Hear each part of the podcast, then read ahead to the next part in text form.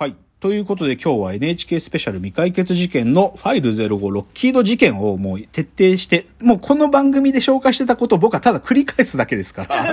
あの、だってか、事実誤認というがあるかどうかというよりかは、この番組で言ってたことをそのまま話すんで、そう思ってください。はい。で、じゃあね、そのロッキード事件、40年目の真実という、それが2016年の7月に放送されたわけ。で、はい2日間、7月23日と7月24日。で、ぜ前半は未解決事件外伝、ロッキード事件と田中角栄の時代っつって再現ドラマとドキュメンタリー。で、そ後半が日米の巨大な闇、40年目のスクープっつって、こっちはほとんどドキュメンタリーで作られてたわけ。で、まずね、じゃあ、ロッキード事件でどういう事件だったかっていう、その概要をきちんとわかんないと、わかんないからさ、ちょっと改めて整理すると、まあ、アメリカの航空機だよね。航空機の製造する一番まあ大手のロッキード社が、このロッキード社の旅客機ね、旅客機、民間旅客機の受注をめぐって、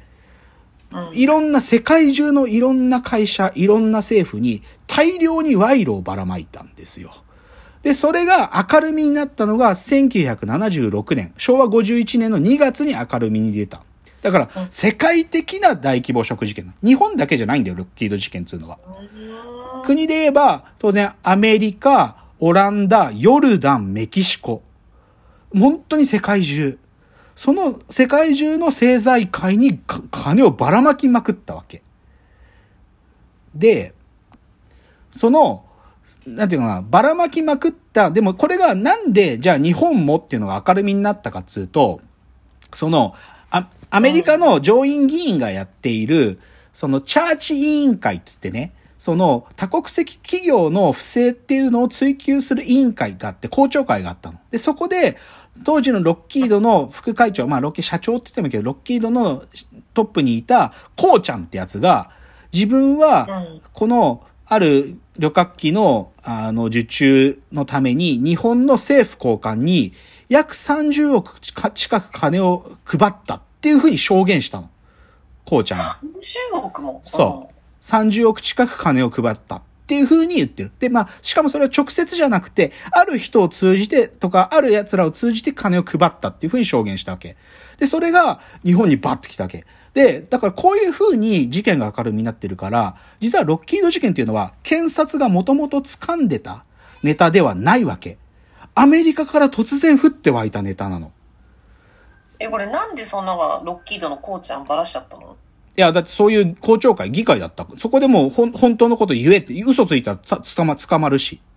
だからもうアメリカの中で、アメリカでもうもうその、まあ賄賂を汚職をしてるだろってことはもう分かってて、じゃあどこにまいばらまいたのかっていうことを一つずつ言っとく中で、日本って言っちゃ、まあ出てきたんだよ。で、しかも30億近い、もっと、もっと多いかもしれないんだけど、っていうのがばれ出てきたわけ。でねうん、だけどね、このことを聞くと、とんでもないことが起きたな、賄賂なんていうとてつもないひどいことが起きたって思うじゃん、一瞬。けどね、この昭和51年当時、実は国内でもね、国内っていうか、政治家への贈収賄事件って年間何件起きてるかっていうとね、これ聞くと引くけど、うん。1034件起きてんだよ。すごい時代じゃない？すごい時代じゃない？もう、金にまみれた政治と金がもう、横行しまくってる時代な、この時代。発展途上国じゃん。そう。だから、民主国家って言えないくらい、もう、政治が汚れてた時代なんだよね。うん、で、その中でも巨額の賄賂が発生まれたっていうのはこのロッキード事件なわけよ。うん。で、だけどさ、じゃあなんでロッキードはそこまで、なんていうか賄賂する必要があったかっつうと、ロッキードっていう会社自体のその時の状況があって、この時って、ある意味ベトナム戦争が終わったんだよね。終わった時なの。だから、ベトナム戦争終わって、もうその軍用機っていうのがそんなにもうに需要が減ったっていう意味で、ロッキードはその影響で赤字になってたの。うん。で、だから、ある意味会社の命運かけて、その、もう軍用機売れないから、民間旅客機でトライスターっていう飛行機を彼らが作ったんだよ。で、そのトライスターを世界中の会、あの国にの会社に買ってもらいたいと。これが売れなければロッキードは潰れるっていう状態だったの、ロッキードは。だから、この強烈な賄賂を世界中に送りまくってるわけ。でで、日本の賄賂に関わったのが、そのロッキードの、まあ、さっき証言したっていう、当時の副会長だったコウちゃんって男。と、あと、日本支社の社長だったクラッターって男なのね。この二人が日本についての、その自分たちの、まあ、賄賂の行為を語っていくんだけど、で、問題がここで三つあるんです。そのロッキードが、その、このね、クラシスター導入を働きかけるために、金を配ったルートが3つのルートがあるんですよ。はい。で、これはよくロッキードの3つのルートで、そのまま何々ルートって形で言われるんだけど、大きく3つです。1つが、商社丸紅を経由した丸紅ルート。おお、そうなんだ。そう。ん、で、二つ目が、そのみ旅客機を最終的には導入することになる全日空を通じた全日空ルート。うん、そしてもう一つ、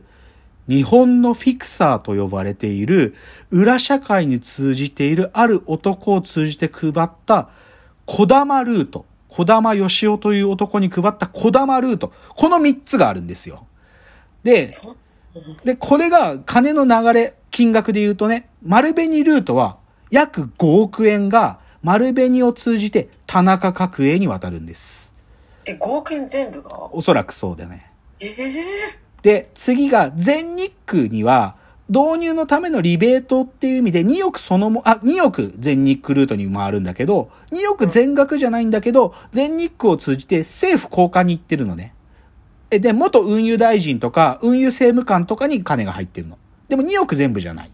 うん。数百万とか数千万。で。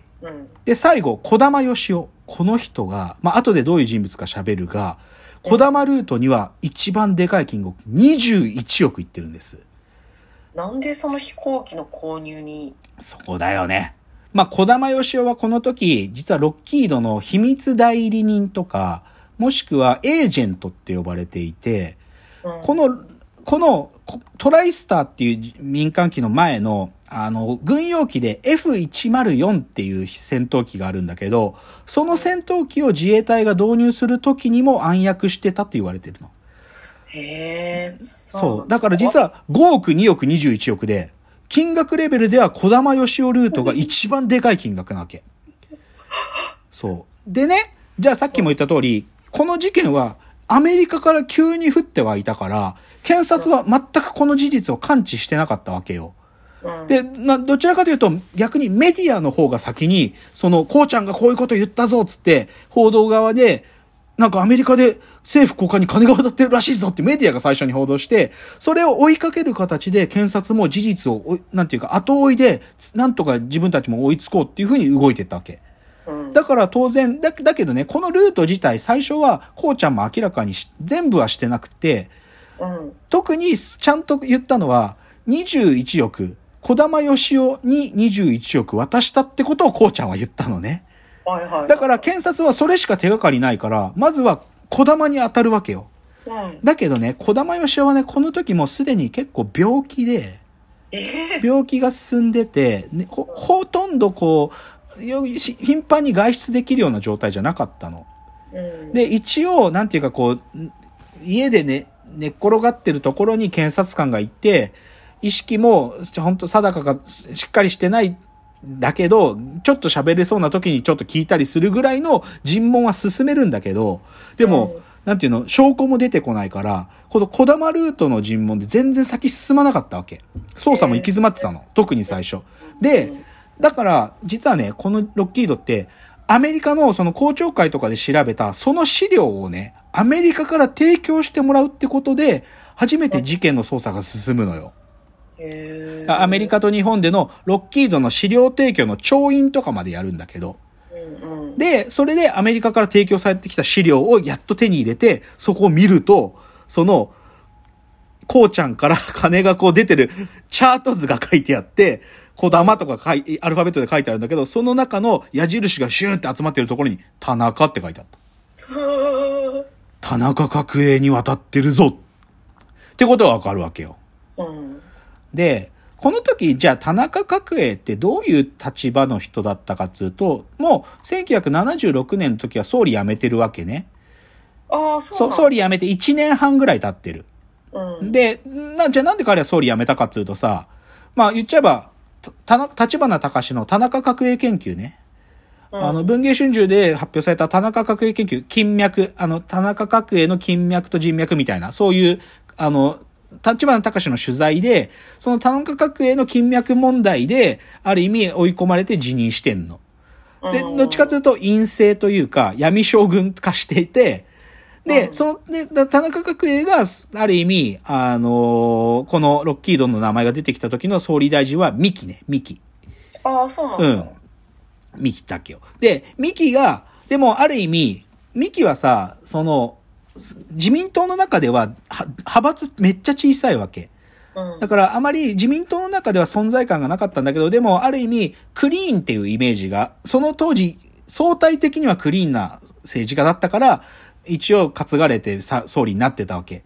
で、うんでもミキはこのロッキードの話が出てきた時にチャンスと思ったんだよね。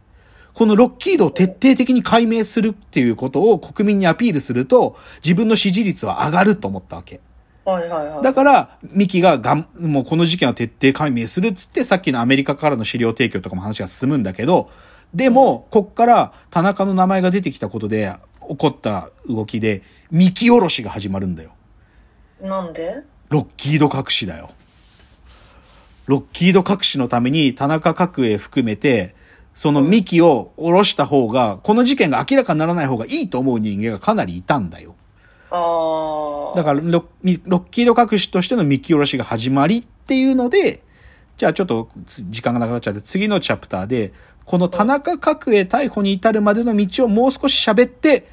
そこに隠されたやり深い闇の話をしていきますね。じゃあ次です。